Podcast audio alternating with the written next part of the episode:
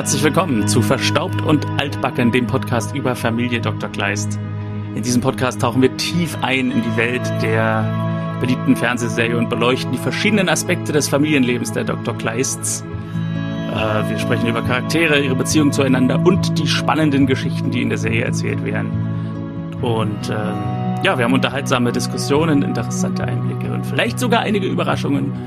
Und die letzten drei Staffeln ist mein Partner Konstantin gewesen und für die vierte Staffel habe ich mir überlegt, auch Konstantin zu nehmen. Konstantin, willkommen zur vierten Staffel Familie Dr. Kleist. äh, vielen Dank, Dankeschön. Da bin ich aber froh, die Nominierung, das war jetzt so ein, so ein Herzschlag. Aber ich habe ich hab eine kleine Vermutung vom Text her. Ist das ein Text, den du geschrieben hast? Ich würde nämlich sagen, ich spreche mit einer, ich spreche nämlich, glaube ich, mit einer KI, oder? So ist es, genau. Ich habe mir einfach mal einen Spaß erlaubt und äh, das eben gerade mal, äh, weil du eben noch eine halbe Minute brauchtest, einfach mal versucht, ähm, einzu oder mir, mir was schreiben zu lassen. Und es hat eigentlich ganz gut geklappt. Da standen noch ein paar andere Sachen, die aber Quatsch waren.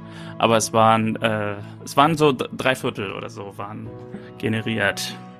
Okay. Hier steht zum Beispiel noch, lehnen Sie sich zurück, entspannen Sie sich und lassen Sie uns gemeinsam in die Welt von Familie Dr. Kleist eintauchen.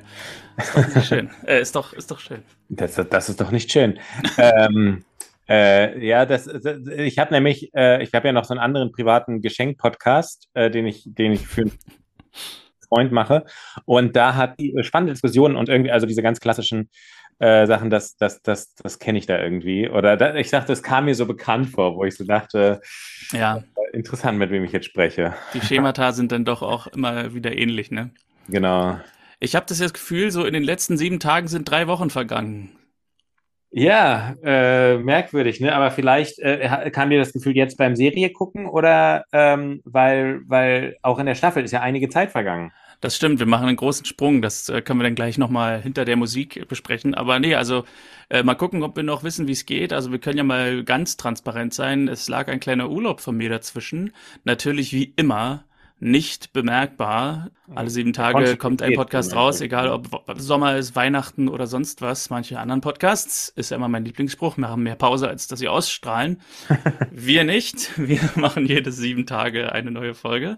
Und äh, ja, jetzt ist doch einige Zeit ins Land gegangen, seit wir die letzte aufgenommen haben. Aber das passte ja auch zur Abschluss, zum Abschluss der dritten Staffel und zum Start in eine neue Staffel, dass wir da eine kleine künstlerische Pause eingelegt haben ich weiß gar nicht, wie viel, wie weißt du, wie viel lag zwischen den Staffelausstrahlungen in Realität? 2,6, 2,8, 2,8, 2,10 oder sowas? Ja, ich habe es mir aufgeschrieben. Wir machen einen Sprung vom 10. Februar 2009, wo die letzte Staffel aufhörte, bis zum 2. November 2010. Also mal fast okay. zwei Jahre. Wenn du möchtest, können wir jetzt meine komischen Gedächtnisleistungen einmal prüfen. Soll ich dir sagen, welche Wochentage das jeweils waren? ja, mach mal. Welche, sag nochmal, das erste, 10. Februar. Genau, 10. Februar 2009. Ähm, wenn ich das richtig im Kopf habe, dann müsste das der, Sie, äh, der Samstag, Sonntag, ne, es müsste ein Dienstag gewesen sein. Völlig korrekt. Und der, was? Der 2. November 2010? Der 2. November 2010. Da äh, weiß ich, da, wenn ich es richtig im Kopf habe, auch ein Dienstag. Ja. Ja, das, ja, okay, dann ist das so eine Dienstagsserie, die ausgestrahlt wurde. Dann Aber wie hast du es dir hergeleitet? Ich habe ja ein ganz seltsames, krasses Gedächtnis und ich kann mir, ich weiß ja auch noch die Stundenpläne von unserer gemeinsamen Schulzeit auswendig und ich habe ein ganz krasses Zahlen- und Datengedächtnis und ähm, ich habe eigentlich bei allen Daten irgendwas aus der Umgebung, also ich wusste jetzt nicht genau die jeweiligen Daten, das war mir nicht genau im Kopf, dass das jetzt direkt ein Dienstag war, aber ich weiß dann zum Beispiel sowas wie an dem Wochenende darauf hatte ich ein Spiel und das war der 6. Februar oder sowas und dann rechne ich es einmal ganz kurz zurück. Es ist unglaublich faszinierend. Äh, ich, ich höre ja, mein, mein allerältester Podcast, den ich höre, der früher noch eine Radiosendung war, war Live Audio Wrestling, die dann irgendwann übergegangen sind zu Post Wrestling. Und John von Post Wrestling hat genau das Gleiche. Du kannst ihm im Grunde jedes Datum hinwerfen von äh, so mit äh, 10.2.2009 und er sagt dir, welcher Wochentag das ist. Und gefragt danach, wie er das macht, hat er genau dieselbe Erklärung. Ach, lustig. Okay. Dann äh, müsste da mal vielleicht ein Wettcontest stattfinden oder sowas. Äh, war er denn schneller hast, äh, als ich jetzt gerade? Bei mir hat es ja so um die 10, 12 Sekunden, glaube ich, gedauert. Er überlegt durchaus auch manchmal einen Moment, aber ah. er kommt immer drauf. Übrigens kurz äh, zur Transparenz, die zahlreichen Klicks, die man vielleicht gehört hat, die war nicht von Konsti, er hat nicht nachgeguckt, sondern das war ich. Also das äh, nur um, damit ich schnell genug war, äh, das zu checken, ob er die Wahrheit spricht. Also Konsti hat nicht heimlich nachgeguckt, sondern ich war's. Das ist nett, dass du das sagst. War mir jetzt nicht aufgefallen. Also wäre natürlich lustig, wenn man, man hört die ganze Zeit so Klicks im Hintergrund. Ich, ich habe es ich auf meinem Kalender einfach nur nachgeguckt. ja, genau. Müsste ein Dienstag gewesen sein. Das wäre in dem Fall aber auch, glaube ich, wirklich einfacher gewesen, weil äh, ich auch so die Programmstruktur der ARD kenne und wenn es mir, wenn es mir jetzt vorher direkt in den Kopf gekommen wäre, weiß ich auch, dass das so, es gibt immer der Dienstagabend ist immer eine Serie, der Serienabend. Ich glaube übrigens, das hat auch für eine Menge Quotenveränderung gesorgt. Die hatten eine Quote in Spitzenzeiten, als sie die 20 Uhr 15 Strecke hatten von, ich glaube, 5 Millionen, knapp 5 Millionen. Mhm. Und dann sind sie auf die 18 Uhr 30, 18 Uhr 50 Strecke oder sowas versetzt worden und dann hatten sie nur noch etwas über eine Million. Ah. Das war eine entscheidende, eine entscheidende Wendung. Wahrscheinlich so nach der Tagesschau bleiben manche dran, aber vor der Tagesschau sind manche noch nicht zu Hause, oder? Wahrscheinlich, genau. Ja. Dieser Form ist ja eh immer eine schwierige Sache. Ja. Aber es geht in eine ganz neue Staffel, Martin. So ist, äh, ist denn die Vorfreude groß? Ist die gewachsen im Urlaub? Ja, doch. Also ich habe äh, vor allem im Urlaub zwei Folgen von uns gehört und ähm, hatte dann doch den Eindruck, äh, also einen davon war noch ein bisschen besser als die andere. Ich kann jetzt gerade nicht mehr sagen, wie die hießen, aber ähm, ja, ich hatte auf jeden Fall dann wieder total Lust bekommen, vor allem nach der zweiten weiterzumachen, weil ähm, ja, äh, es macht mir weiterhin Spaß und ich habe auch das Gefühl, jetzt mittlerweile sind wir auch in einem Bereich angekommen, wo eine gewisse Routine entstanden ist, wo man, äh, wo ich ungefähr weiß, auch im Schnitt, was ich so drin lasse, was ich vielleicht rausnehme, was uninteressant ist und vielleicht noch an der einen oder anderen Stelle so einen kleinen Ausschnitt reinzuschneiden, macht dann auch Spaß. Und es ist trotzdem so, dass ich das Gefühl habe, dass es nicht unbedingt sich wiederholt. Also wir haben vielleicht mal die eine oder andere Episode, wo wir nicht so viel erzählen über die einzelnen Sachen, weil wir vielleicht nicht so viel zu erzählen haben. Aber ich habe doch den Eindruck, dass ab und zu unsere Abschweifungen, die wir so haben, dann doch auch immer wieder mal neue sind und finde ich immer dieselben drei Geschichten wieder aufwärmen.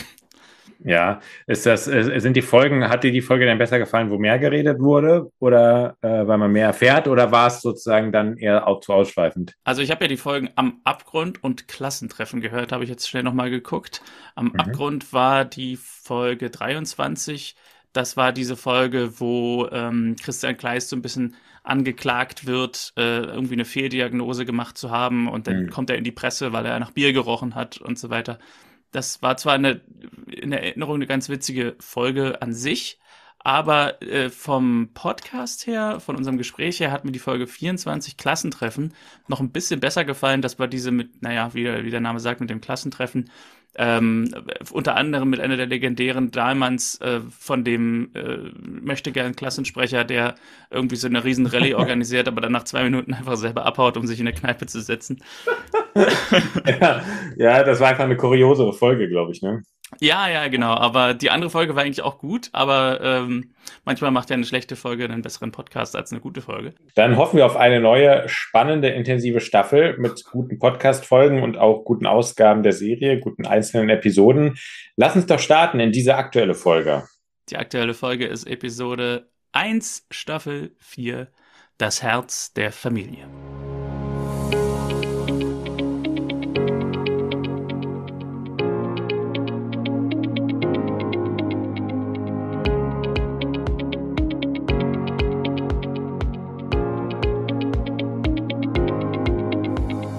Ja, wir kommen an wieder bei der Villa und ich glaube, du kannst uns jetzt ein bisschen was über die Villa sagen, denn das ist, glaube ich, eine neue Villa. Und ist das die Villa, die du gerne besitzen würdest?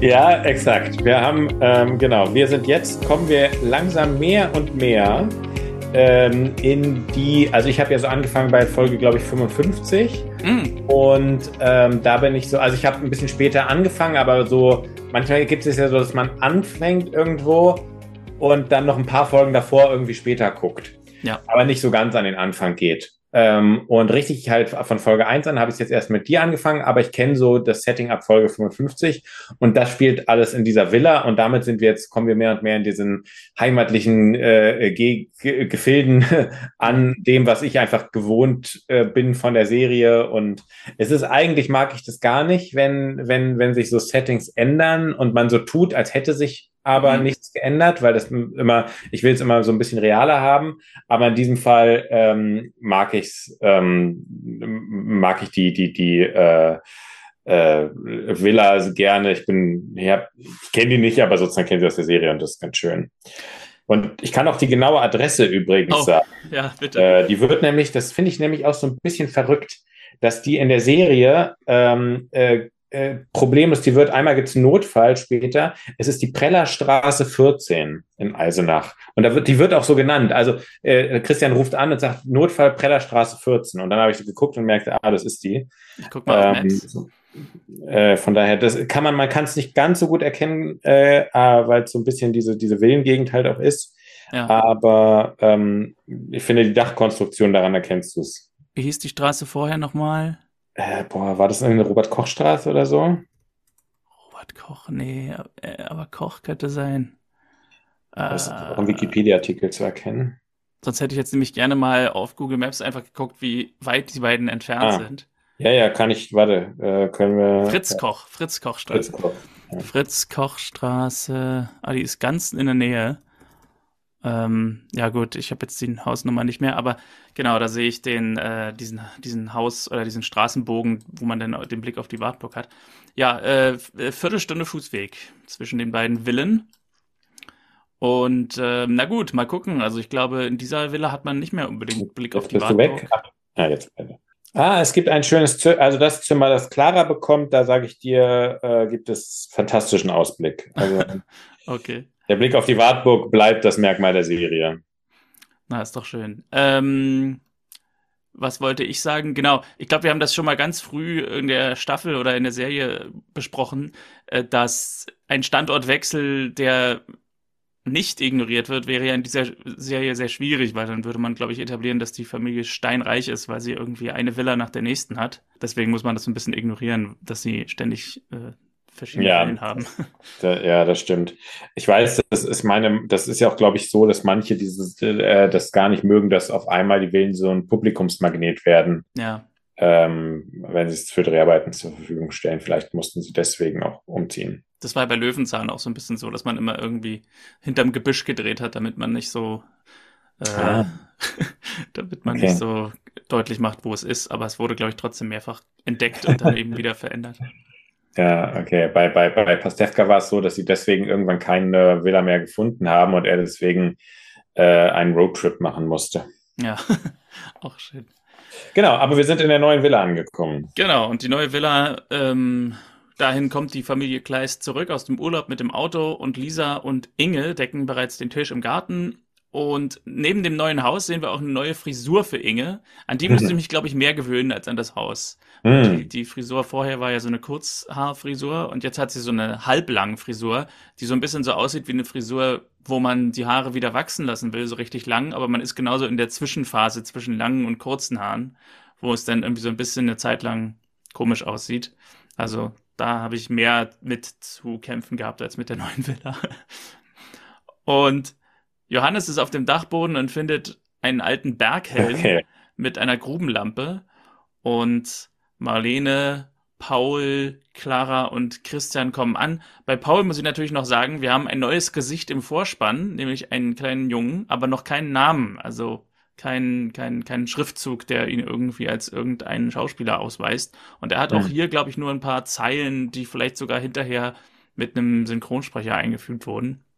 Also ja. Paul ist älter geworden, aber und ist am Vorspann, aber ohne Schauspielernamen. Also wer weiß, was das zu bedeuten hat. Okay. Ja, Begrüßungsatmosphäre herrscht hier, die ja auch sehr passend ist zur neuen Staffel, dass sich alle wieder begrüßen, nach langer Zeit weg waren. Und ähm, ja, hier gibt es eine kurze Referenz an Peewee, weil das Telefon klingelt und Lisa geht dann hin und geht ran und sagt, es hört sich an wie Peewee. Das, das, das, das Klingeln hört sich an wie Peewee. Aber sonst, wir hören weder was in diesem Telefonat gesprochen wird, noch ob es wirklich Piwi ist oder ob Piwi irgendwas zu sagen hat. Aber Piwi ist nicht vergessen, zumindest in dieser ersten Folge, auch wenn er keinen Auftritt hat. Hm. Und Inge möchte essen. Ah, vielleicht irre ich mich und wir hören doch, was, ähm, was das Telefonat ist, denn ähm, ich glaube, Christian bekommt der hier das Telefon. Ja, genau. Und es ist der Bürgermeister Spengler. Wo ist Erwin Baum? er, muss, er muss ja kürzlich abgewählt worden sein, weil der neue Bürgermeister sagt ja währenddessen auch, er ist erst seit zwei Monaten im Amt. Ja, also kein Bernd Herzbrung als Erwin Baum mehr, stattdessen Walter Plate, auch ein bekannter Schauspieler, der ja auch der Landarzt war, glaube ich, ah, okay. äh, für Bürgermeister Spengler. Und, und, das kann ich vielleicht kurz äh, schon sagen, einer, der uns in der Serie sehr lange erhalten bleiben wird. Okay. Also das heißt, jede Story, die vielleicht mit Walter Plate jetzt kommt und sein Tod andeutet, kann ich jetzt im Grunde nicht mehr genießen, weil du hast mich jetzt gespoilert, er bleibt bis zum Ende. Nein, also gut. Alles gut. Ich bin nicht so Spoiler ähm, empfindlich. Alert empfindlich. Ja.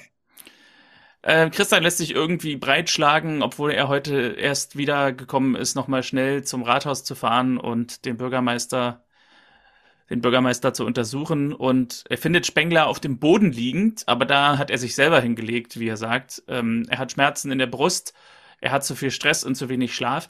Äh, mal was ganz Neues, dass ein, ein, ein Mensch in der Serie sich selbst diagnostiziert mit, er hat zu viel Stress und zu wenig Schlaf. Aber dass Christian dann sagt, nee, alles ist okay. ja, stimmt. Da fängt was äh, äh, mit der neuen Staffel vielleicht auch eine neue Eigenschaft der Patienten. Könnte genau. man. Also er hat auf jeden Fall Dr. Google konsultiert, denn er hat von den typischen Symptomen beim Herzinfarkt gelesen und vermutet, dass er einen Infarkt hat. Und ähm, ja, Christian sagt irgendwas von wem, wir machen ein EKG und einen Ultraschall in der Klinik, aber Spengler will es lieber in der Praxis machen, damit die Bürger es nicht so mitkriegen, dass er als Bürgermeister, der ja gerade neu gewählt ist, in die Klinik kommt. Ähm, ganz kurz schalten wir zur Villa, wo Johannes die letzten Koffer ins Zimmer schleppt Marlene einräumt und Johannes ist ganz aus der Puste, weil er hat so schwere Koffer zu tragen. Alles nicht so leicht. In der Praxis sieht das EKG in Ordnung aus. Christian rät dazu aufzupassen, denn auch so ein kleiner Anfall ist ein Warnschuss. Ähm, Eisenach hat nichts davon, wenn er umkippt und er fragt auch noch, was sagt denn ihre Frau dazu? Und die Antwort von Spengler ist, sie ist auch so ein Arbeitstier. Und draußen auf der Straße, als Christian dann die Praxis verlässt, wird er von einer Frau angehupt, die sich als Valerie herausstellt. Und das habe ich nicht sofort verstanden, aber das nehme ich jetzt vorweg. Valerie ist die Frau von äh, Spengler. Und ähm, Christian und sie kennen sich von früher. Und Christian sagt, sie sieht fantastisch aus, der neue Job und Eisenach bekommt ihr. Und ein Satz, wie für mich gemacht, der ich nicht weiß, wer ist denn diese Valerie überhaupt? Valerie sagt, du weißt schon, dass ich die neue Verwaltungsleiterin der Klinik bin.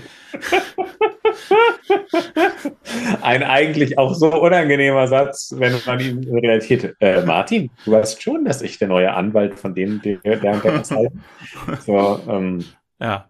Also es war ein Satz, äh, im Grunde hätte nur gefehlt, sie guckt in die Kamera dabei, aber. ja, stimmt.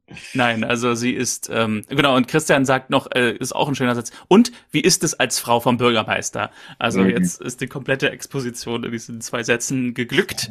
Ja. Ähm, und ja, Valerie freut sich, dass Christian wenigstens ein vertrautes Gesicht in der Stadt ist und sie laden sich gegenseitig nach Hause zum Essen ein.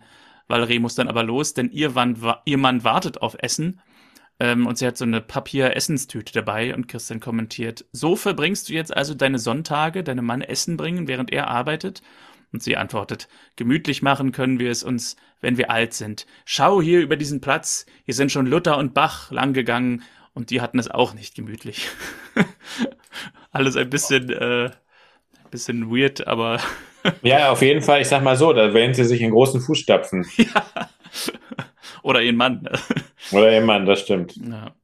ja, also sie verabschieden sich dann mit den Worten, dass sie unbedingt mal über die alten Zeiten plaudern müssen. Und dann das kommt, stimmt. Ja. Und dann kommt Christian nach Hause, die Familie hat ihm Essen aufgehoben. Inge fragt, ob der Bürgermeister äh, okay ist oder ob wir demnächst wieder zur Wahl müssen. Fand ich ganz, äh, ganz cool, so, wenn man drüber nachdenkt, eine ziemlich zynische, eine ziemlich zynische Anmerkung. ja, das, das ist wahr.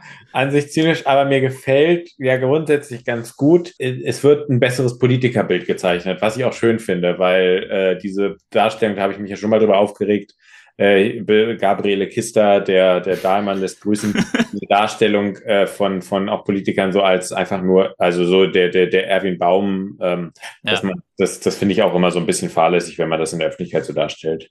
Ja, es ist halt so der kleinste gemeinsame Nenner. Ne? So. Ja.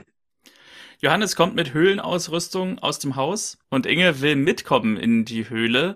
Das ist übrigens was, was ähm, ich glaube ich seit Staffel 1 nicht mehr hatten, diesen Bezug mit Johannes, dass er in Höhlen rum rumklettert. Äh, mhm. Ich glaube, in Staffel 1 war das relativ präsent, weil er ja auch einmal diese Folge hatte, wo er mit der Kindergruppe im Berg ist und dann die Höhle einge, ähm, einstürzt oder der Höhlengang einstürzt, der Eingang, und dann irgendwie sie versuchen, die Kinder und ihn wieder rauszuholen. Aber ich glaube, seit er so in Staffel 2 wieder die Apotheke übernommen hat, war das irgendwie gar kein Thema mehr, dass er mit der Höhle da irgendwie zu tun hat. Aber auch schön, dass es mal wieder zum, zur Sprache kommt, dass er dieses Hobby hat. Ist ja vielleicht auch glaubwürdig, dass, äh, dass er mhm. die, äh, nach dem Ereignis erstmals eine Zeit lang gelassen hat und jetzt wieder Lust bekommt. Ja, stimmt. Also Inge will mitkommen in die Höhle, Johannes vermutet aber, dass sie ihn in Wahrheit nur kontrollieren will und äh, sagt sowas wie, da bist du leider ertappt, meine Liebe. und äh, stattdessen macht Inge lieber Kaffee. Und wir sehen einen kurzen Moment, den, glaube ich, keiner so richtig mitbekommt von den Figuren äh, wo Johannes auf der Treppe innehält und einen kleinen Moment der körperlichen Schwäche hat. Kurze Zeit später sieht, sagt Christian zu Marlene, hm, er sieht nicht gesund aus, oder vielleicht sagt es auch Marlene zu Christian, ich habe es mir hier ungenau aufgeschrieben. Und sie reden darüber, dass er keine 30 mehr ist und ähm, Christian sagt, er macht sich Sorgen, vielleicht muss ich ihn mal in meine Praxis zwingen. Und ähm, die nächste kleine Szene ist dann auch, wie nachts Johannes schwer atmend aufwacht und aufsteht und im Bad ein Medikament nimmt und Wasser trinkt. Und dann sind wir wieder am Tage, am nächsten Tag, wo Bilder von Eisenach gezeigt werden, so aus der Luftaufnahme. Und hier ist mir aufgefallen, es ist eine schönere Bildauflösung äh, jetzt in Staffel 4. Also die Bilder sind wesentlich schärfer. Man hat vielleicht jetzt auch, ich weiß nicht genau, ob das jetzt schon HD ist, aber auf jeden Fall sind die Bilder irgendwie klarer und nicht mehr ganz so vergrisselt wie hm. noch in Staffel 3. Also da haben sich die, die anderthalb Jahre Warten gelohnt, was die technischen Dinge angeht. Hm. Christian kommt in die Praxis und Nora ähm, hat in der Zwischenzeit ihr Kind bekommen. Leonie Tabita. Ein Mädchen. Stimmt, das ist ja auch sofort diese Frage, was ist es denn, ein Mädchen? Ja. ja. Geburt war anstrengend, sagt sie, und sie will es nicht nochmal machen. Äh, und es wird im Gespräch der beiden deutlich, dass ihr Mann mehr, mehr Zeit mit dem Kind verbringt als sie. Ähm, aber es zahnt gerade und sie tauschen beide, also Christian und sie, tauschen den Tipp eines Hausmittels dafür aus. Und die erste Patientin ist dann Ingrid Bieber, womit wir auch Verena Klein die Schauspielerin Verena Klein wieder in der Serie haben, die auch wieder zurückkehrt. Und wir haben wieder einmal, was nicht so oft vorkommt, eine Szene zwischen den Eheleuten Fulton Smith, als Christian Ingrid hier untersucht. Mhm. Und Christian sagt, alles ist okay, aber es ist gut, dass sie seinen Rat befolgt hat. Ähm, ich weiß nicht mehr genau, was der Rat war. Das wird hier kurz erwähnt, aber es spielt auch keine große Rolle, denn der Grund für diese Szene ist, dass sie Johannes, äh, dass sie Christian davon erzählt, dass Johannes auch krank war und sie deshalb in der Apotheke mehr zu tun hatte und dass Johannes starke Herzmittel nimmt, nämlich Corallin. Und Christian dankt sich für diesen Hin äh, dankt für diesen Hinweis und als sie dann aufsteht und das Wartezimmer verlassen will, enthüllt sie einen Babybauch. Also sie ist schwanger. Und da bin ich ja jetzt gespannt, sage ich mal, oder ich bin, ich bin, ich wäre neugierig zu erfahren, ob das jetzt die Schauspielerin war, die schwanger ist. Eventuell sogar mit dem Kind von Francis Fulton Smith. oder ob das jetzt eine Rollenschwangerschaft war, aber. Naja, man könnte ja schnell, hast du mal äh, sie äh, gewikipediert, äh, ob, ähm, ob sie eventuell irgendwie da steht, hat 2010 mit ihm ein Kind bekommen? Ich gucke mal. Dann muss ich mir in der Zeit eine schöne Pulle Hopfen machen. Sie haben zwei Töchter, eine geboren 2009 und eine 2012. Ja, dann passt es nicht ganz, ne? Aber neun passt schon. Also. So, da könnte noch gedreht worden sein, ne? Ja, ja, weil wir haben ja von Marco Wittorf damals auch erfahren, dass die Dreharbeiten teilweise sehr lang vor der, Stimmt. vor der Ausstrahlung waren. Aber was ich jetzt hier auch lese, Ende April 2017 gaben sie ihre öffentliche Trennung bekannt und im April 2018 folgte die Scheidung. Ah, Mist. Ach, schade. Verena Fulton Smith macht einen Podcast namens Green Life. Ah, Mal gucken, ich klicke mal rauf. Green Life, der Klimaschutz-Podcast. Äh, die letzte Folge ist vom 27. März 2022. Schon hm. ein bisschen her. da sind die in die Herbstpause, in die Frühlingspause gegangen, gefolgt von, also Sommerpause gefolgt von einer Herbstpause. Genau. Windkraft und Solarenergie sind die Treiber der Energiewende, doch noch sind beide nicht in der Lage, unseren gesamten Energiebedarf zu decken und fossile Energiequellen zu ersetzen. Energiespeicher sind Teil der Lösung, um Strompreisschwankungen zu kompensieren und regenerative Energien effizienter zu nutzen und dabei gleichzeitig den Klimaschutz voranzubringen. Wie effiziente Speicherlösungen für Industrie und Gewerbe heute aussehen, bespreche ich mit Simon Schandert, einem der Gründer der Firma Tesvolt. Na dann besprich das mal mit dem. Klingt, klingt nach einer äh, guten Sache, aber wenn, also vom, vom Podcast her muss ich leider Kritik äh, aussprechen, denn äh, ich bin ja auch ein großer Fan von äh, Regelmäßigkeit. 27. März 22 ist die Folge 20, Folge 19, 6. Dezember 21, Folge 18, August 21. Also so ein Podcast, der alles sechs Monate anscheinend mal kommt. Hm, ja, das ist immer, ja, damit tut man sich keinen Gefallen. Das äh, sorgt dann auch dafür, dass man es immer entabonniert und dann nicht mehr mitbekommt. Ja. Sollen sie machen. Also die Fehde zwischen den Podcasts Verstaubt und Altbacken und Green Life ist hiermit eröffnet. Dann kommt zurück. Wir, wir, wir machen seltener, aber dafür qualitativ oder sowas.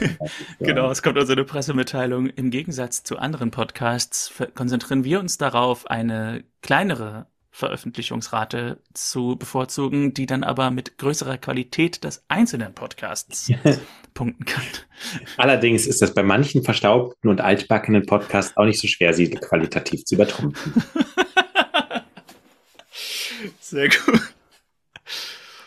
Also, als Verena Klein beziehungsweise ihre Rolle Ingrid Bieber dann weg ist, ruft Christian Johannes an, aber erwischt nur die Mailbox. Und wir sehen Johannes in der Natur herumlaufen mit seiner Höhlenausrüstung.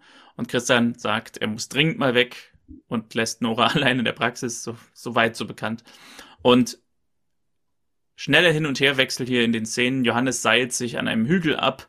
Christian telefoniert mit Inge und will wissen, wo die Schillerhöhle ist, wo Johannes gerne ähm, drin rumkraxeln wollte.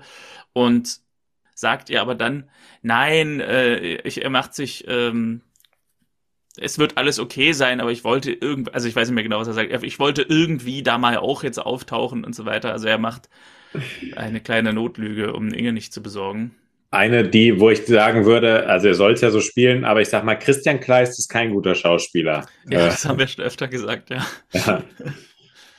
Und dann in der Höhle ist Johannes äh, dort und atmet sehr schwer, während wir Christian mit dem Auto fahren sehen und Johannes seilt sich ab. Christian beschreitet denselben Weg durch die Natur, den wir vorher dann Johannes haben nehmen sehen und Johannes in der Höhle setzt sich und ist geschwächt. Christian seilt sich auch ab und dann findet Johannes, findet Christian Johannes liegend vor.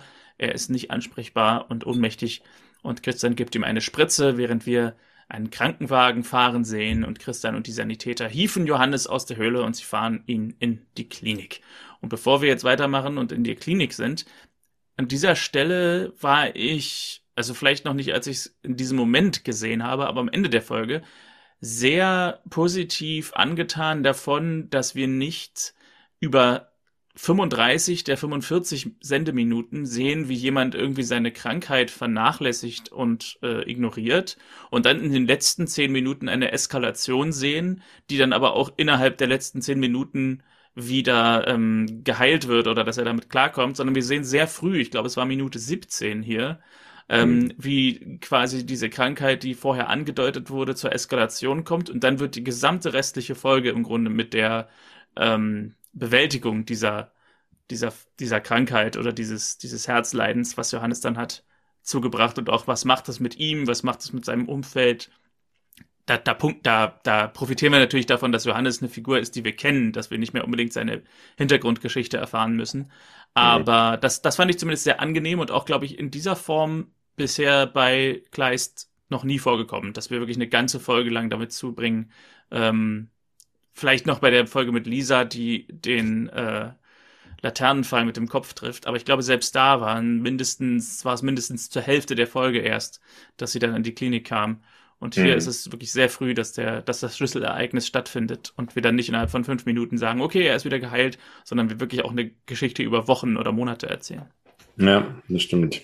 In der Klinik äh, ist also Johannes untersucht worden. Inge und Lisa kommen dazu und Christian informiert sie, dass Johannes einen schweren Herzinfarkt in der Höhle hatte. Inge ist sehr aufgeregt und sagt, er hatte noch nie was am Herzen. Und dann sehen wir eine neue Figur namens Dr. Sandmann. Und Christian stellt alle vor. Und Sandmann erzählt, Johannes hat ein schwer geschädigtes Herz. Die Chancen sind nicht die besten. Und äh, Lisa reagiert hier sehr schnippisch und sagt, na, ich dachte, sie seien so eine Koryphäe auf ihrem Gebiet oder so. Und äh, danach gehen Inge und Lisa zu Johannes ins Zimmer und während Sandmann und Christian noch draußen auf dem Flur stehen, gibt Sandmann noch mal ein paar ähm, Informationen unter vier Augen. Er hat zusätzlich zu dem Herzinfarkt auch noch eine Myokarditis, was glaube ich eine Herzmuskelentzündung ist, wird später kurz erwähnt.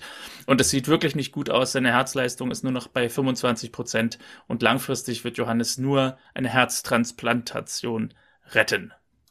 Mir gefällt, äh, dass du ihn jetzt schon zum zweiten Mal einfach nur noch mit Sandmann anredest und der Sandmann versucht ihn zu retten. äh, das klingt natürlich auch ganz süß. Äh, ja, ich fand Lisas Reaktion insofern ganz interessant, als dass ich glaube, dass sie nicht ganz unüblich ist, dass, dass, ähm, dass, dass sich auch Ärzte viel damit auseinandersetzen müssen, dass die Leute, die Angehörigen mm, viel von ihnen erwarten. Deswegen hat mir das eigentlich ganz gut gefallen. Mhm.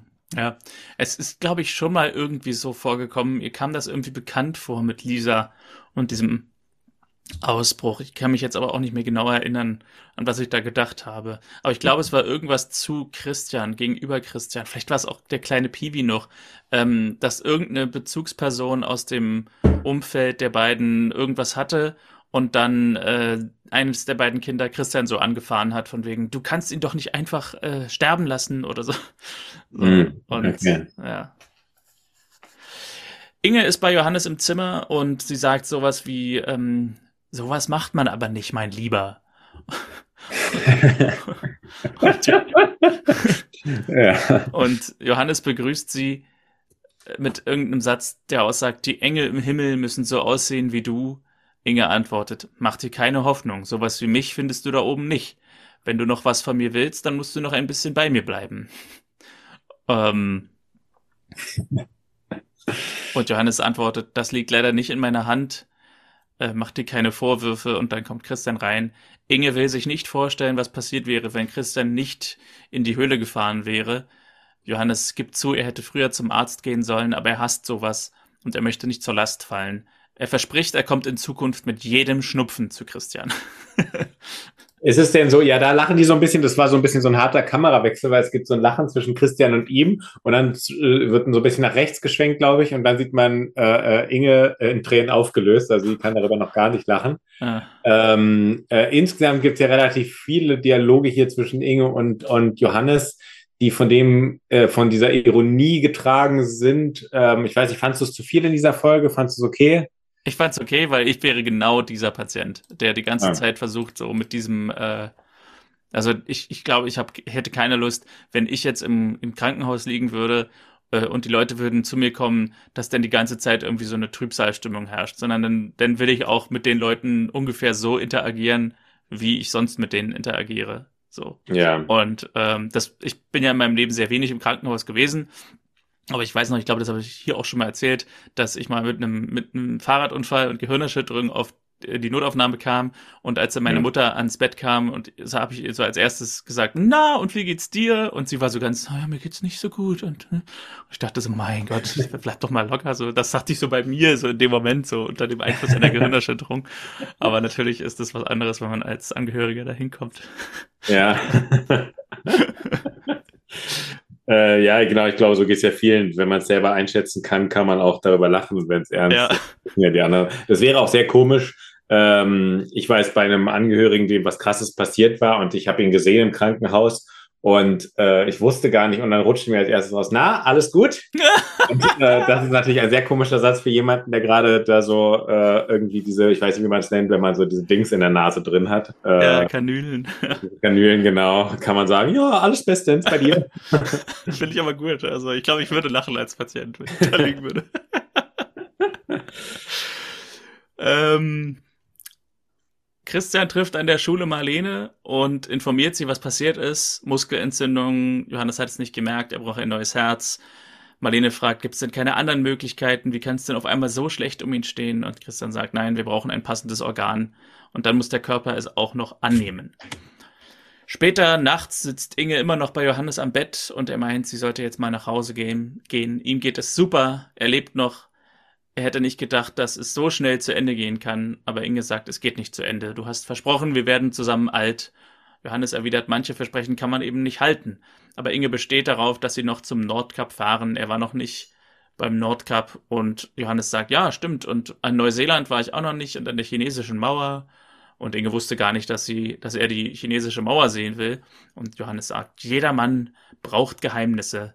Inge sagt, Geheimnisse kannst du haben, so viel du willst, aber versprich mir, dass ich sie alle entdecken kann.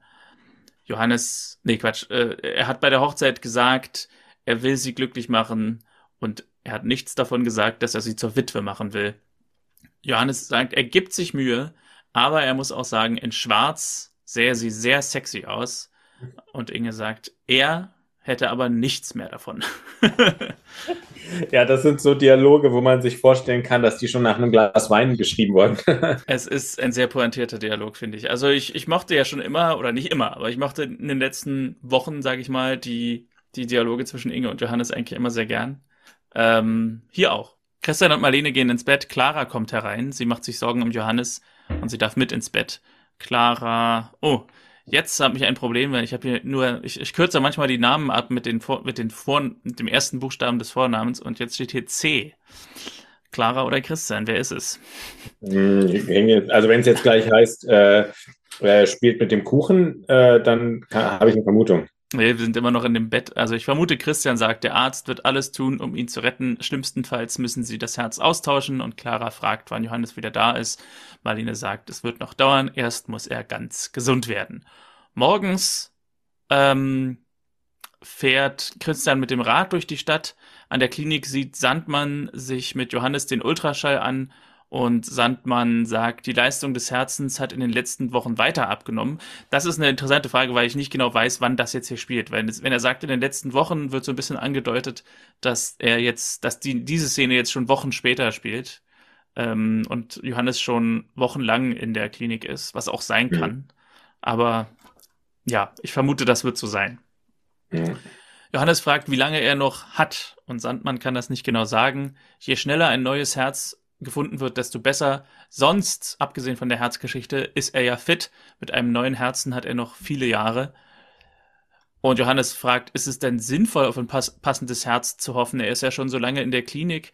Und Sandmann sagt auf jeden Fall, ähm, er soll sich ausruhen, er soll Kräfte sammeln, nicht so viele Gedanken machen und auch mental soll er sich darauf vorbereiten, operiert zu werden. Und Johannes fragt, glaubt Sandmann an Schicksal? Manche Leute sagen, wenn die Zeit gekommen ist, dann soll man akzeptieren, dass man gehen muss, man soll nicht kämpfen, man soll es in Ruhe annehmen und das Leben hinter sich lassen und in Würde Abschied nehmen. Und Sandmann antwortet, ja, wenn die Zeit gekommen ist. Aber wer sagt, dass diese Zeit jetzt ist und nicht in zehn Jahren? Und er verspricht alles zu tun, was er kann, aber Johannes soll ihm versprechen, die Geduld nicht zu verlieren. Vor einigen Jahren habe ich ja mal mit ähm, Friedrich Georg Beckhaus zu tun gehabt, genannt Fritze Beckhaus. Ähm, Jahrgang, ich gucke nach, 1927. Und ähm, zum Zeitpunkt dieser Aufnahme, also 95 Jahre alt, lebt auch noch. Und 2015 ähm, habe ich mit ihm zu tun gehabt und mit seinem äh, Disponenten, mit seinem Agenten. Und da hat er gesagt, er war gerade irgendwie kürzlich beim Arzt und ist auch noch regelmäßig joggen und wandern. Und der Arzt hat irgendwie gesagt, ja, nach der neuen Herz-OP und so weiter, ähm, also zehn Jahre gebe ich Ihnen auf jeden Fall noch. hm. also könnte sein jetzt, äh, dass er noch die 100 schafft. Also mal schauen. Ja. Nicht schlecht. Aber das finde ich so witzig, wenn man so einem äh, 90-Jährigen sagt, also zehn Jahre haben sie noch.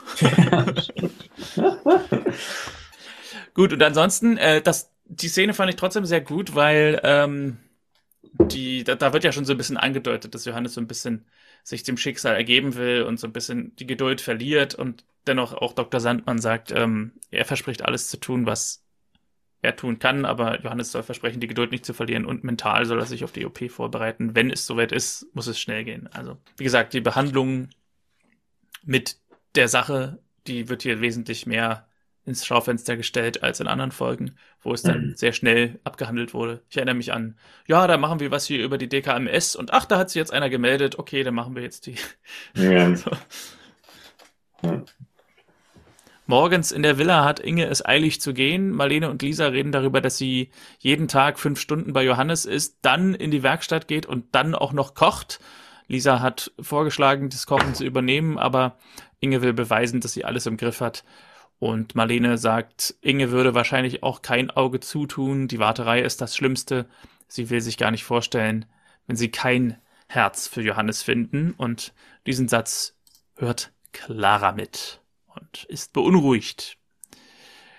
Ähm, ich weiß nicht, wieder Zeitsprung wahrscheinlich auf Wochen später oder so. Christian besucht Johannes im Krankenhaus. Draußen ist schönstes Wetter, sagt er, und Johannes Garten blüht, hat ihm ein Grottenbuch mitgebracht und Christian sagt, du siehst gut aus. Und Johannes sagt, was du im Grunde auch gesagt hast, ja, du bist stimmt. ein schlechter Lügner. ja. Er hat keine Geduld mehr. Er sagt, er muss hier raus. Ähm, und Christian sagt, er kann das nicht machen. Er kann nicht dafür sorgen, dass Johannes entlassen wird, weil er ist auch kein Kardiologe, er kann ihn zu Hause nicht gut genug betreuen. Johannes sagt, du bist der einzige Arzt, dem ich wirklich vertraue. Ich äh, er hält die Gerüche und die Geräusche im Krankenhaus nicht mehr aus, das Bild an der Wand auch nicht. Jede Minute kann es vorbei sein und die letzten Tage hier im Krankenhaus äh, hier zu verbringen wäre, wäre schrecklich. Er will Claras Stimme hören, er will Inges Essen riechen und Christian sein Leben meistern sehen. Er will sehen, wie er Marlene betrachtet, er will sehen, wie er Inge tröstet, Christian sagt, er braucht sie nicht zu trösten. Inge ist eine starke Frau. Johannes sagt, ja, und ich liebe sie und ich will nach Hause und noch so viel Zeit wie möglich mit ihr verbringen. Sprung und Christian hat äh, Johannes mitgenommen und hier steht, aber damit er lebt, nicht damit er stirbt. Keine Ahnung, wer das jetzt zu wem sagt. Das hat Christian ihm gesagt. Ah, okay. Hat, ja. dann, glaube ich, im Auto auch gesagt. Ah, okay. Ähm, mich würde nur interessieren bei der ganzen Sache, weil es kommt ja später raus, als sich dann die, ähm, äh, wie heißt sie, die Valerie, glaube ich, bei ihm äh, meldet, mhm. dass er das anscheinend gar nicht mit dem Klinikpersonal abgesprochen hat. Und da würde ich schon mal ganz gerne wissen, was er selber davon hält. Also ich meine, er taucht ja schon wirklich ziemlich oft in so einem Krankenhaus auf. Ja. Ähm, wenn äh, einer seiner Patienten einfach mit einem anderen Arzt mitgeht, der sagt, ja, ich passe ab jetzt auf, ohne das nochmal kurz rück abzuklären. äh, also da, da fällt er sich schon sehr ähm, äh, zweifelhaft aus ärztlicher Sicht. Ja. Genau, das später sagt sie, glaube ich, sowas wie, sie haben meinen Patienten entführt oder sowas. Ja, ja, genau. Ja. Äh, Inge umarmt Johannes zur Begrüßung und Johannes fragt, Überraschung gelungen? Oder ist es dir vielleicht nicht so recht, weil du hier jeden Abend deinen Liebhaber empfängst? und Inge antwortet, wie immer scharfzüngig, ach, der hat kein Problem damit. Ich sag ihm einfach, mein Mann ist wieder da. Ja, das finde ich könnte fast ein Dialog sein, wo man so denkt, krass, vielleicht verstehen die Schauspieler, Schauspielerinnen sich so gut und äh, lassen das sozusagen kameramäßig einfach jetzt laufen und dann haben die später auch entschieden, das reinzuschneiden oder so. Ja, hat so ein bisschen ähm, Improv-Theater-Vibes. Ja, genau, es hat ja. irgendwie so, hatte das was. Ja. In der Praxis untersucht Christian den Bürgermeister Spengler, der sagt, er kann nachts kaum schlafen und hat Druck auf der Brust. Christian meint aber, er ist völlig gesund, aber er sollte sein Leben ändern. Er sollte mehr Zeit für sich nehmen, Sport machen und das Essverhalten ändern, den Kopf frei bekommen von Verpflichtungen. Spengler sagt, er kann sein Leben nicht einfach so von heute auf morgen ändern und möchte stattdessen lieber ein paar Beruhigungsmittel verschrieben kriegen. Und Christian ärgert sich und sagt, er kennt eine Menge Leute, die froh wären, ein so gutes Herz wie er zu haben, und er wird ihm ganz sicher nicht helfen, die Zeichen seines Körpers zu ignorieren. Also wir sehen hier den Gegensatz von Spengler, der ungesund lebt und ein gesundes Herz hat und Johannes, der relativ gesund lebt, aber ein krankes Herz hat und Christian ist so ein bisschen ähm, sensibel, reagiert ein bisschen gereizt, weil er eben sieht, dieserjenige, der ein gesundes Herz hat, der hat im Grunde kein Auge dafür und würde lieber Beruhigungsmittel nehmen, anstatt weiter auf der auf dem Gesundheit des äh, Herzens aufzubauen. Hm. okay.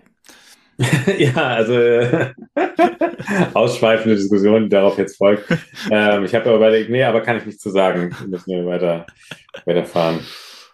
Johannes ist zu Hause, steht auf und fällt hin. Marlene kommt rein und will ihm helfen. Er wollte nur einen Schluck Wasser trinken. Und Marlene sagt, alle können ihm hier helfen, aber er muss es annehmen, sonst muss er wieder ins Krankenhaus. Und Johannes sagt so ein bisschen in seinen Bart, naja, vielleicht ist es ja bald vorbei rudert dann aber zurück, meint natürlich, dass sich vielleicht bald ein neues Herz findet. Er ist auf der Liste weiter nach oben gerutscht und er bittet Marlene darum, wenn er es nicht schafft, dass sie sich um Inge kümmern. Marlene meint aber, sie braucht vor allem ihn. Johannes wird es schaffen, er muss es schaffen. Jetzt kommt die Szene, die du meintest. Valerie trifft Christian auf der Straße, spricht ihn an, dass er Johannes aus der Klinik entfernt hat, habe ich mir aufgeschrieben. ja, ein Objekt.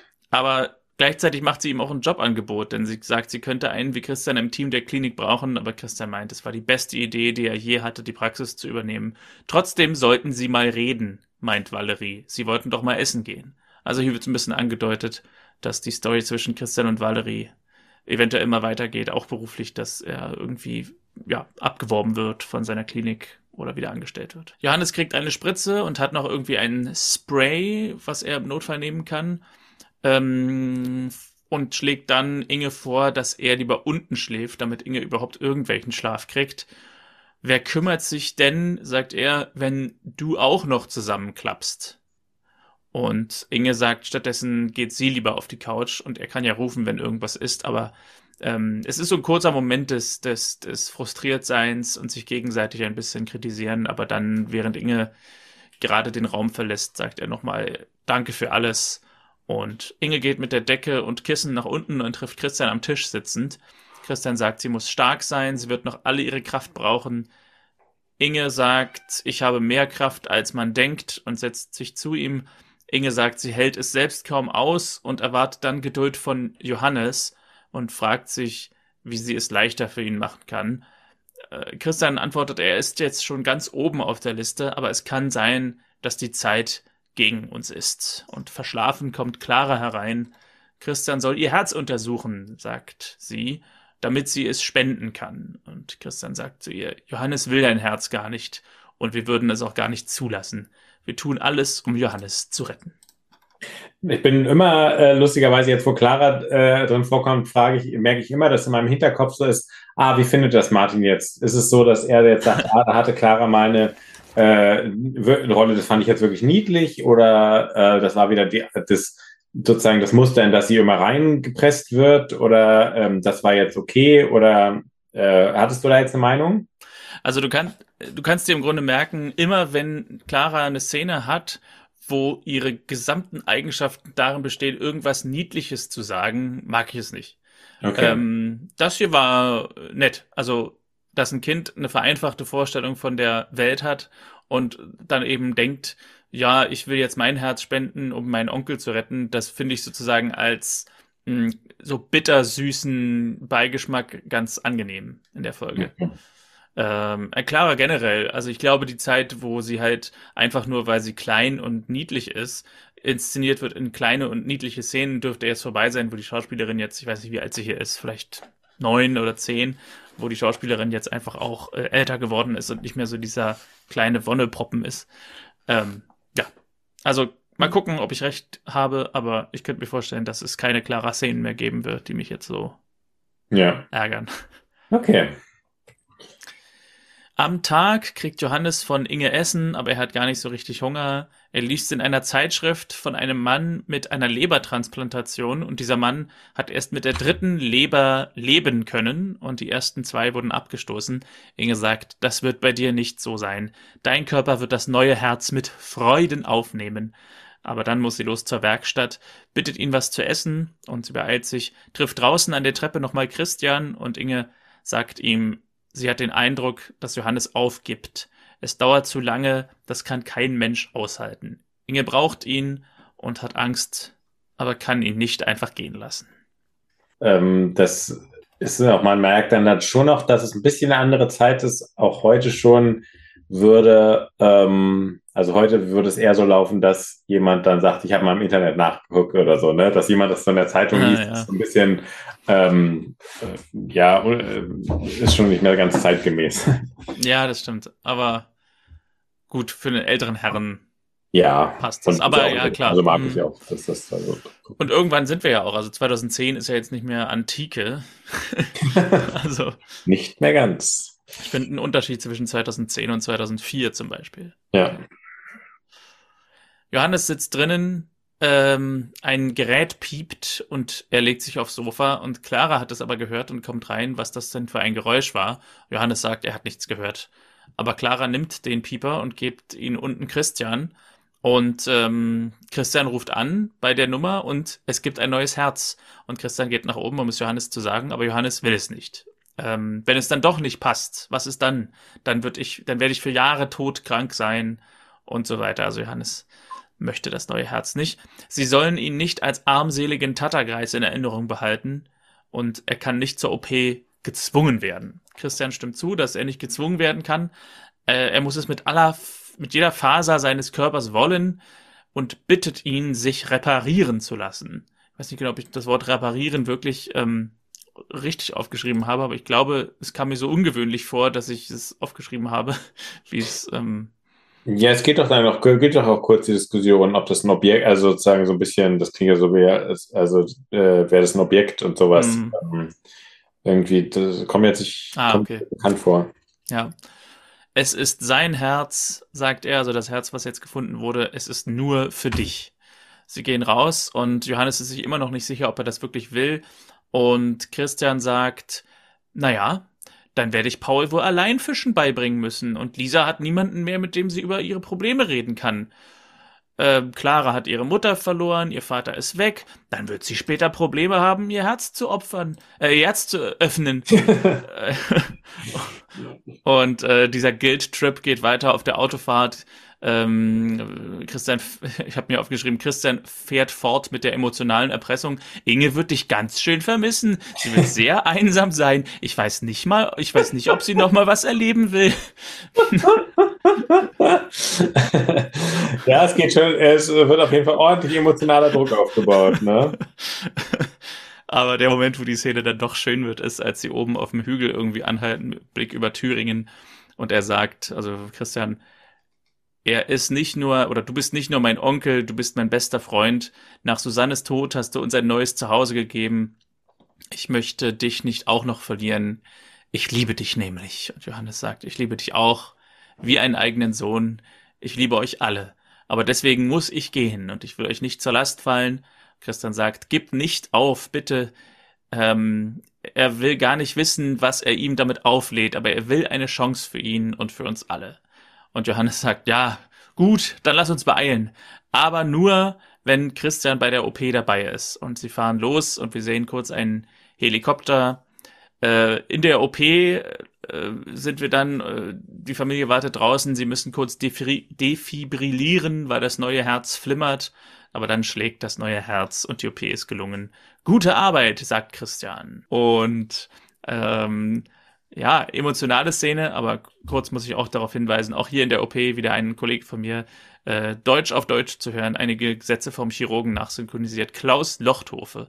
Hm. Irgendwelche Gedanken?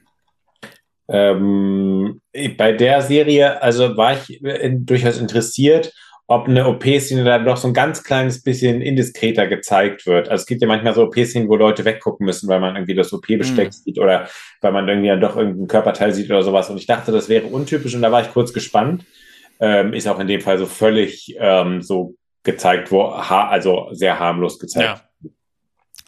Ich weiß, oder du hast ja die Serie später gesehen, aber ähm, deswegen die Frage dir jetzt zu stellen, ob du geglaubt hast, dass Johannes stirbt, äh, wäre sinnlos. Aber ich zu dem Zeitpunkt hätte den Moment durchaus passend gefunden, dass man sagt, ähm, hm. Anfang der Staffel, Stimmt. eine ältere Figur, die ausscheidet, aber noch mit einigen markanten Szenen, hm. äh, wo man nochmal sie lieben lernt und dann eben Abschied nimmt und dann äh, eben auch ähm, mit einem mit einer ganzen Episode, die nur dieser Figur gewidmet ist. Also das war eine clevere Art, die diese Story zu platzieren in der Staffel, denn ich glaube, in der Mitte der Staffel hätte man nicht so sehr daran geglaubt, dass das tatsächlich mit der größten Konsequenz beendet worden wäre. Aber hier am Anfang der Folge, dass man so ähnlich wie Lisa mhm. in Staffel 3 nochmal ihn einmal auftauchen lässt und dann ist er raus, ähm, war es durchaus glaubwürdig, dass man am Ende nicht ganz genau weiß, ob die Figur überlebt oder nicht. Und ich, manchmal braucht es ja auch nur diesen einen Moment. Ähm, man, man denkt am Anfang sofort, man geht davon aus, ja, okay, wird halt, er wird halt geheilt. Mhm. Und wenn es dann diesen einen Moment gibt, wo man denkt, hm, oder doch nicht, dann ist es meistens schon das Ziel erreicht, dass man als Zuschauer so ein bisschen denkt, hm, was ist denn eigentlich, wenn nicht? Und ähm, das ist für mich auf jeden Fall eingetre eingetreten. Ja, und vor allem, es ist ja, wäre ja wieder das gleiche gewesen wie in Staffel 1 bei Christians Frau, die wir auch ganz kurz kennengelernt haben genau. und vom Laster überfahren wurde. Also auch da lernen wir jemanden kennen und haben es dann eigentlich mehr mit dem, weniger mit der Person zu tun, als mit der Verarbeitung des Verlusts. Genau. So, das hätte ja dann auch gepasst. Ja. Das stimmt. Ja, aber die OP geht gut und abends kommt Christian in die Villa, informiert die Familie, dass alles gut gegangen ist. Die Familie freut sich sehr und Inge sagt Danke und wirklich also Punktlandung, würde ich sagen, im Schnitt, äh, weil damit endet die Folge. Es ist wirklich, es, es fühlt sich bis zu diesem Zeitpunkt zu keinem Moment irgendwie gehetzt an, aber als er dann in die, in die Villa kommt und sagt, ja, alles ist gut gegangen und er gesagt, ach, danke und bang, Abspann. Also wirklich, man hat hier wirklich jede Sekunde mhm. ähm, mhm. ausgenutzt. Das, das war wirklich vom Timing her äh, eine Meisterleistung oder wie soll man sagen, eine, äh, wie gesagt, eine Punktlandung, ja. Mhm. Und damit gehen wir in die Musik.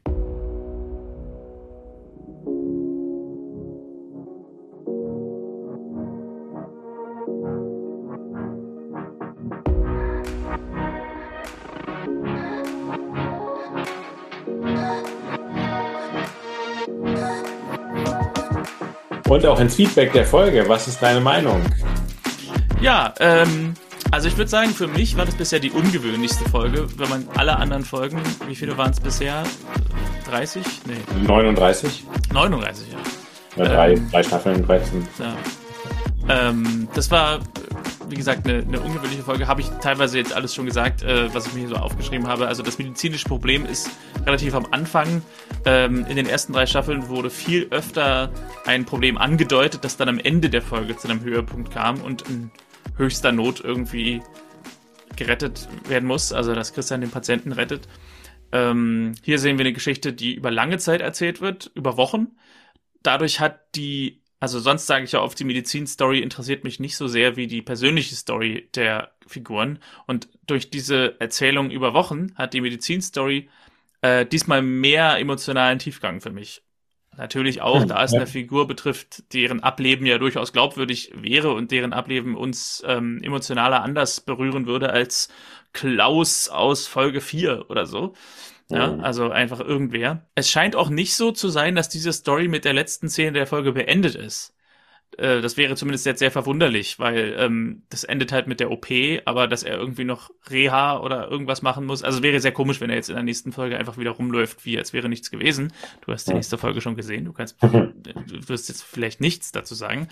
Aber ähm, auf jeden Fall bin ich immer ein bisschen zu haben für so fließende Übergänge zwischen den Episoden. Ich erinnere mich, es gab irgendwann mal so eine Story um Inge, als sie so eine tyriotaktische Krise hatte oder wie das hieß.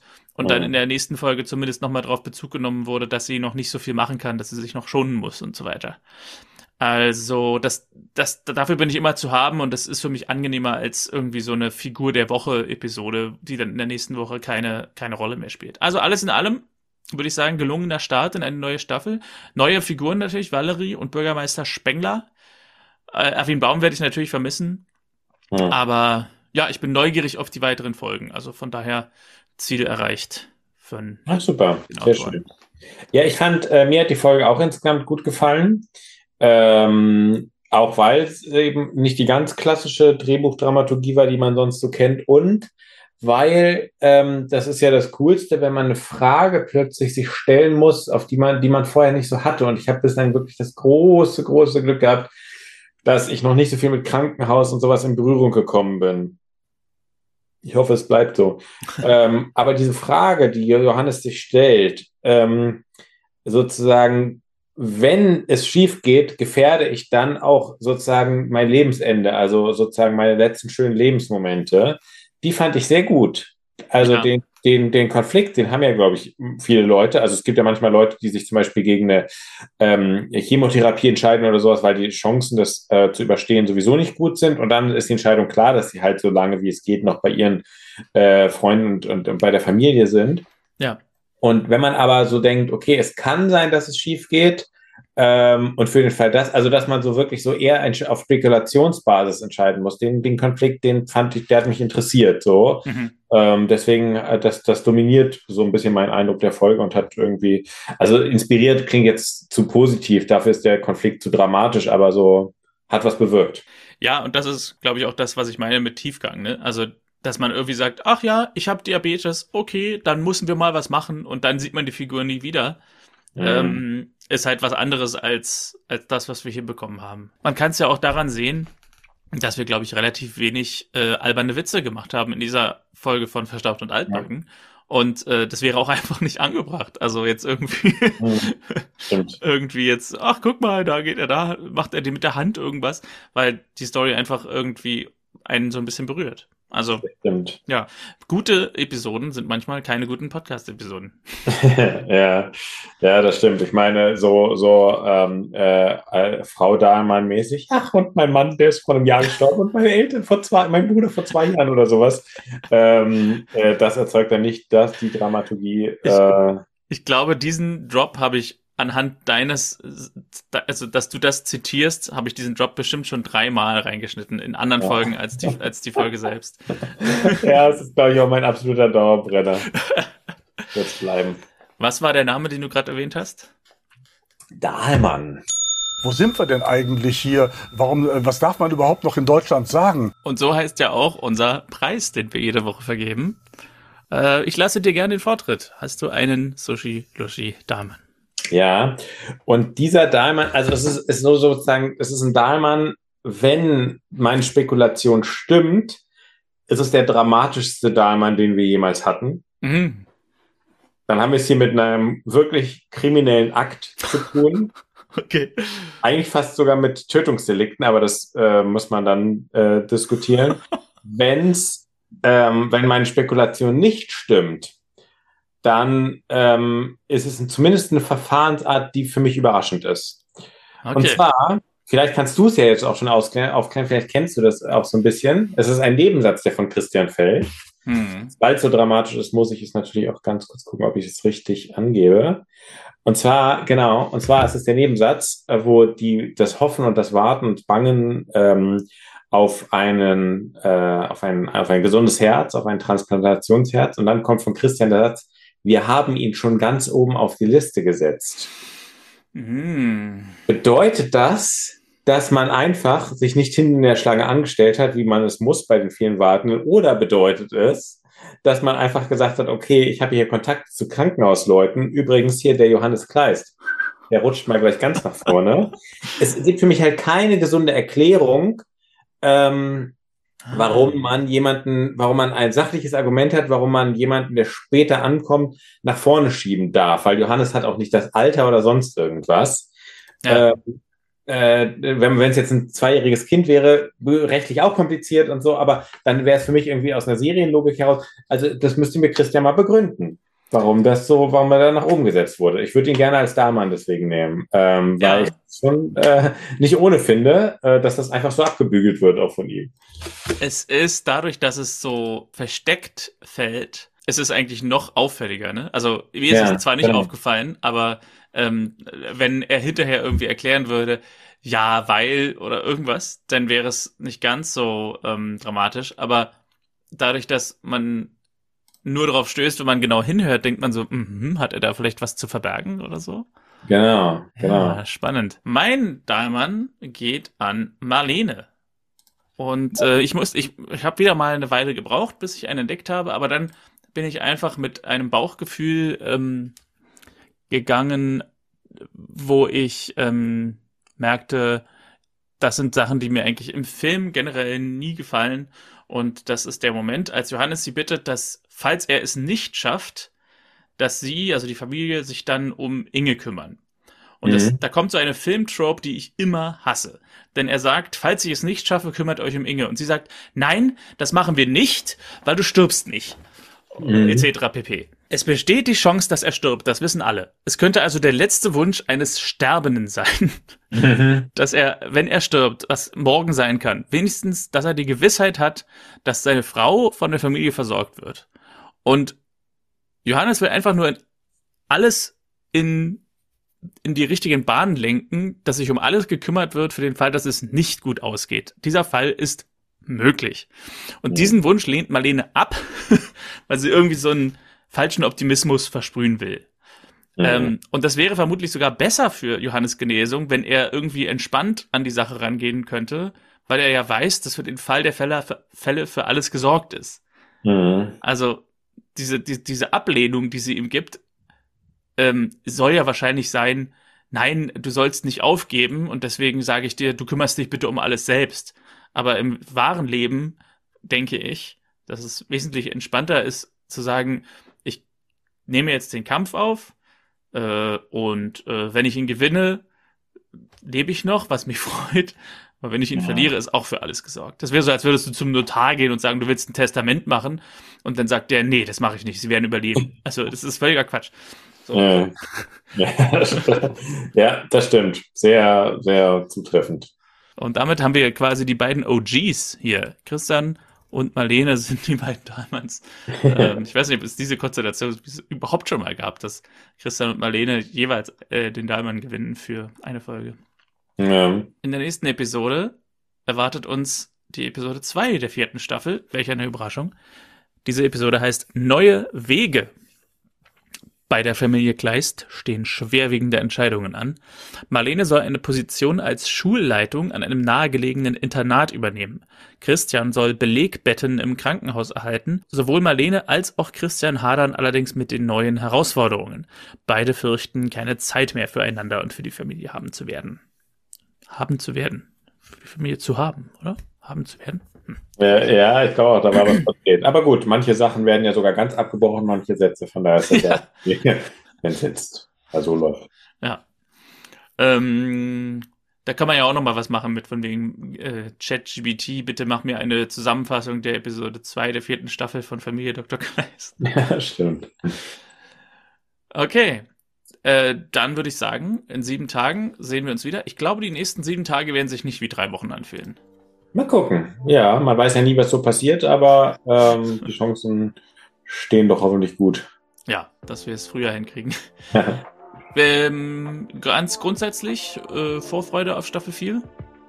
Ja, es ist ja jetzt die letzte, die ich halt wirklich noch nicht kenne. Von daher ist es halt, ähm, äh, bin ich durchaus noch gespannt, was es so für Entwicklungen gibt. Und es gibt eine Personenentwicklung, das darf ich jetzt aber nicht spoilern, äh, da bin ich mal gespannt, wie genau sich das entwickeln wird. Ähm, okay. Wir haben hier Charaktere kennengelernt, die wir noch öfter sehen werden. Na, ist doch cool. Dann bin ich auch mal gespannt. Also wie gesagt, das ist ja eine Sache, die ich auch nochmal interessant finde, wenn du die Folgen schon kennst und ich die dann Stimmt. gucke, ja. während der Einzige bin, der sie das erste Mal sieht. Quasi. ja. Gut, dann würde ich sagen, das war's für diese Woche. Konsti, finale letzte Worte. Bleibt gesund, passt gut auf euch auf und bis in sieben Tagen. Tschüss.